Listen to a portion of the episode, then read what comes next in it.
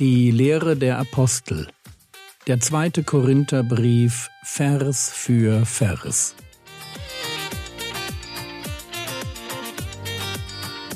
Theologie, die dich im Glauben wachsen lässt, nachfolge praktisch dein geistlicher Impuls für den Tag. Mein Name ist Jürgen Fischer und heute geht es um 2. Korinther Kapitel 3 Vers 15 bis Kapitel 4 Vers 4. Wir waren bei dem moralischen Zustand der Juden stehen geblieben, die zwar sich mit der Tora beschäftigen, aber auf deren Herzen eine Decke liegt, eine Decke, die nur in Christus beseitigt werden kann. 2. Korinther Kapitel 3 Vers 15 Aber bis heute, so oft Mose gelesen wird, liegt eine Decke auf ihrem Herzen. Und deshalb können sie nicht sehen, wie alles zusammenhängt. Achtung, 2. Korinther Kapitel 3, Vers 16 Dann aber, wenn es sich zum Herrn wendet, wird die Decke weggenommen. Merkt ihr, der Ball liegt bei Israel und damit bei jedem einzelnen Israeliten. Es braucht eine Hinwendung zu Gott. Jeder Israelit kann die Erfahrung machen, die Mose gemacht hat. Immer dann, wenn Mose mit Gott allein redet, nimmt er die Decke ab und begegnet der Herrlichkeit Gottes. Und das gilt natürlich grundsätzlich für jeden Gläubigen. Aber hier ist das Volk Israel im Blick. Wenn es sich zum Herrn wendet, wenn es Jesus als Retter anruft, dann wird die Herrlichkeit Gottes ihnen offenbart. Wir glauben, um zu erkennen. Erst die Buße, und dann sorgt Gott dafür, dass uns nicht nur ein Licht, sondern ein ganzer Kronleuchter aufgeht. Als Christen erkennen wir Gottes Herrlichkeit, aber wir erkennen sie als eine ganz besondere Form von Herrlichkeit weil sie sich nämlich an einem Kreuz offenbart. Aber Vorsicht, man kann sie leicht übersehen, vor allem dann, wenn man das Alte Testament liest und daraus eine Do-it-yourself-Religion macht. Wenn Selbstgerechtigkeit auf Nationalstolz trifft und man sich dafür feiert, dass man ja so viel Eifer für Gott hat, dann wird man blind für die Art und Qualität von Herrlichkeit, die sich durch Jesus Christus offenbart. Frage, wie offenbart sich Gottes Herrlichkeit?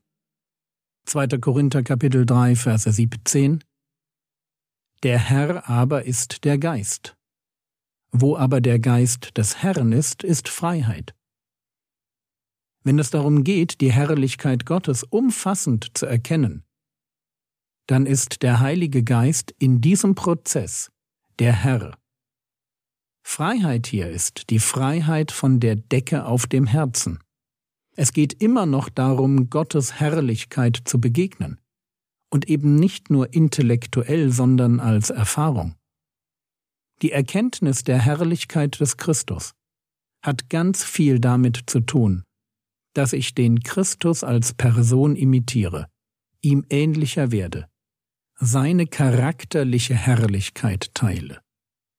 2. Korinther Kapitel 3 Vers 18 Wir alle aber schauen mit aufgedecktem Angesicht die Herrlichkeit des Herrn an und werden so verwandelt in dasselbe Bild von Herrlichkeit zu Herrlichkeit, wie es vom Herrn dem Geist geschieht. Bitte habt im Kopf, dass im Hintergrund immer noch die Erfahrung des Mose steht der tritt unverhüllt in die Gegenwart Gottes und wird von der Herrlichkeit Gottes verändert. Und wir als Christen dürfen im Bild gesprochen dasselbe erleben. Wir, im Gegensatz zu den ungläubigen Juden, ertragen die Begegnung mit der Herrlichkeit Gottes, weil wir Gott im Glauben und mit einem erneuerten Herzen begegnen. Wir schauen mit aufgedecktem Angesicht. Wir sind Mose-Typen. Bei diesem Anschauen geht es genau genommen um Gottes Herrlichkeit, wie sie sich in der Gestalt Jesu offenbart. Wir schauen uns diese Herrlichkeit an und werden dadurch selbst verwandelt. Mose fing an zu leuchten, und bei uns ist das nicht anders. Herrlichkeit für Herrlichkeit fängt Jesu Charakter an, in uns zu scheinen. Es ist Jesu Bild, in das wir verwandelt werden. Schon bei der Verbform des werden verwandelt, Präsens passiv, spürt man, dass hier Gott am Werk ist, genau genommen der Heilige Geist, der fortwährend in uns wirkt. Wir werden Stück für Stück von ihm, Jesus ähnlicher gemacht. Ein Prozess, der erst mit der Auferstehung seinen Abschluss findet. Und nur um das gesagt zu haben, der Geist Gottes wirkt an uns in dem Maß, wie wir ihn wirken lassen.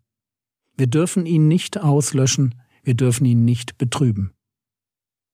Aber kommen wir von einer Erfahrung, die wir alle machen, Heiligung, zu einer Erfahrung, die typisch für Paulus und seine Mitstreiter war. 2. Korinther Kapitel 4 Vers 1 Darum, da wir diesen Dienst haben, weil wir ja Erbarmen gefunden haben, ermatten wir nicht.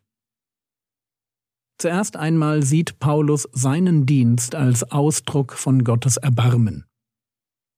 Der Dienst, den er tut, ist Geschenk, nicht Verdienst. Hier steht ein Lästerer und Verfolger und Gewalttäter. So bezeichnet er sich selbst in 1. Timotheus Kapitel 1 Vers 13. Einer, der gegen Gott war, und er darf leben, und mehr noch, darf an vorderster Front dienen.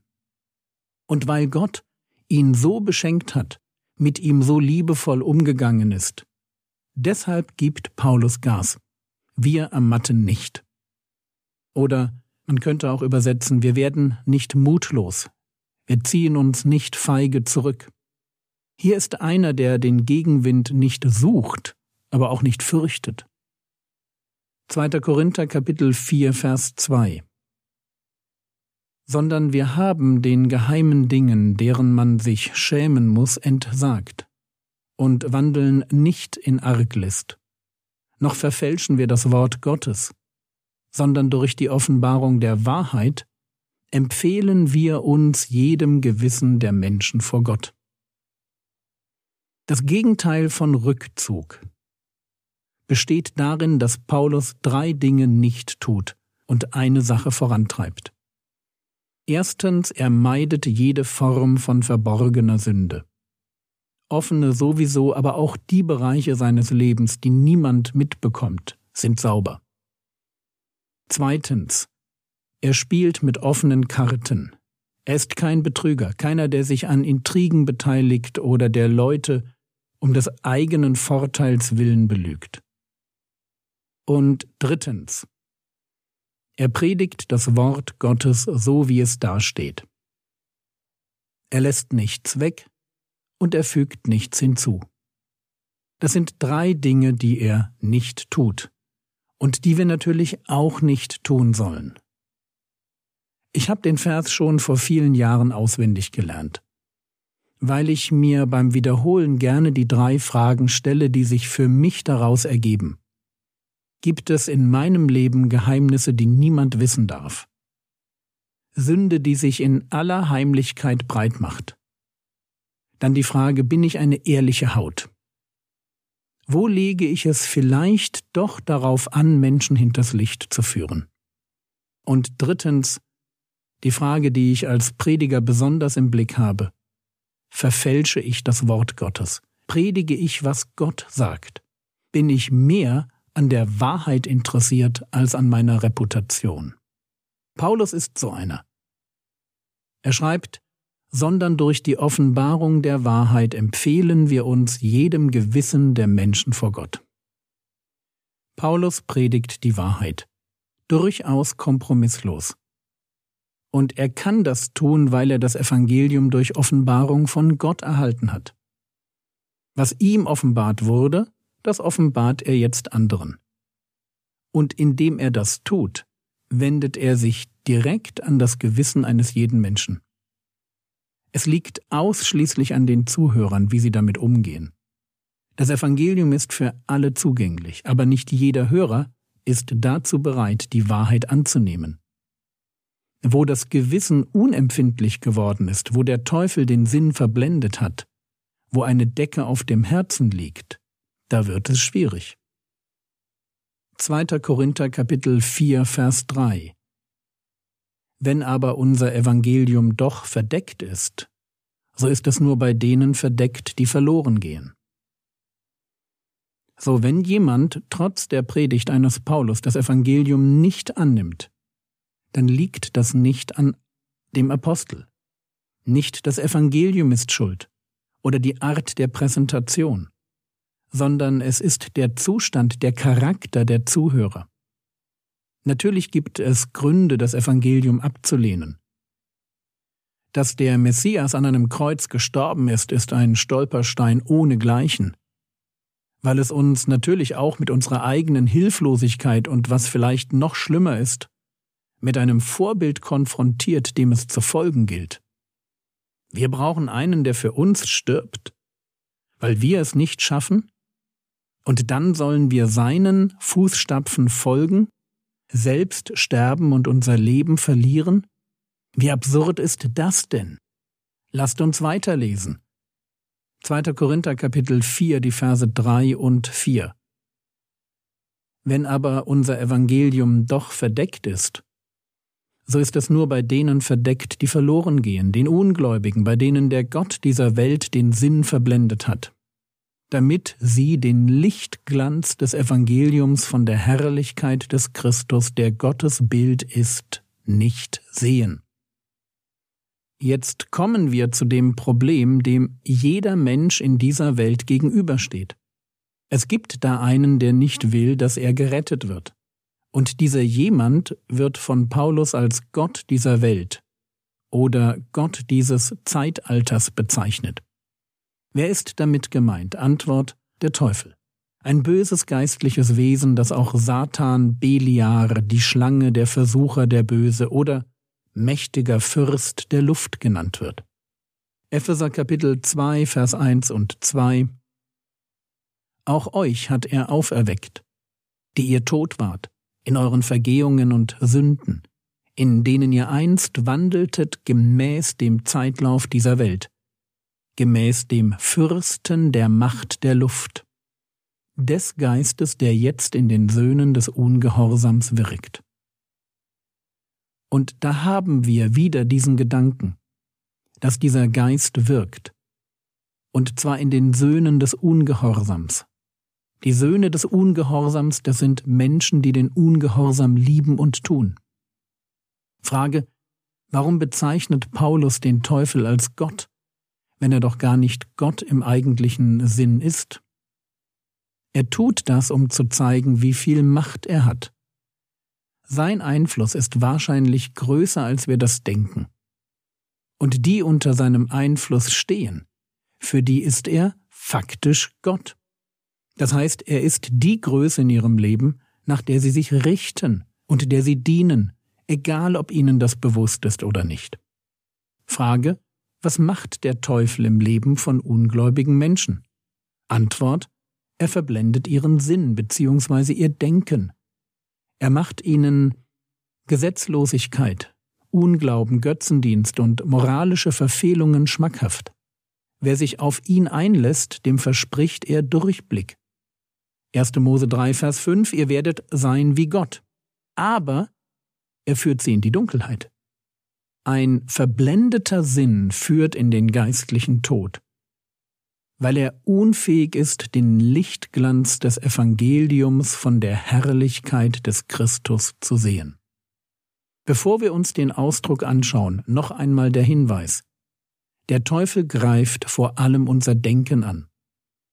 Er will unser Denken verwirren, unseren Sinn verblenden. Lügen und Ideologien und fixe Ideen sind die Waffen des Teufels. Der Grund, warum der Heilige Geist uns ein Buch geschrieben hat, ist ein ganz einfacher. Wir brauchen das nüchterne Wort, um emotional aufgeladene Gedanken, die in unserem Kopf entstehen, in die Schranken weisen zu können. So, was sehen die Menschen, die sich vom Teufel vereinnahmen lassen, nicht? Oder nur sehr schwer? Antwort den Lichtglanz des Evangeliums von der Herrlichkeit des Christus, der Gottes Bild ist. Sie können den Lichtglanz des Evangeliums nicht sehen. Lichtglanz, das, was das Evangelium zum Strahlen bringt. Und was ist das? Es ist die Herrlichkeit des Christus. Und was macht die Herrlichkeit des Christus aus? Das ist die Tatsache, dass er Gottes Bild ist. Gott wird Mensch und gibt sich zu erkennen. Der Gott, der ein unsichtbares Licht bewohnt. Die unvergängliche, unsichtbare, alleinige Majestät.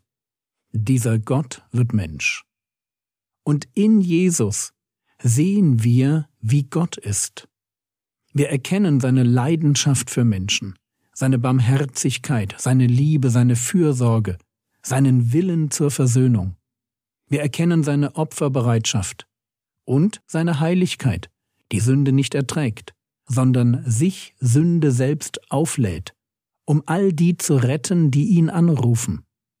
Und genau das will der Teufel verhindern. Will verhindern, dass Menschen in Jesus von Nazareth Gott erkennen will verhindern, dass Menschen begreifen, wie sich Liebe und Heiligkeit am Kreuz treffen können, um all die zu retten, die glauben. Das war's für heute. Nächste Woche geht es mit dem zweiten Korintherbrief weiter. Das Skript zum Vortrag findest du auf frogwords.de oder in der App. Der Herr segne dich erfahre seine Gnade und lebe in seinem Frieden. Amen.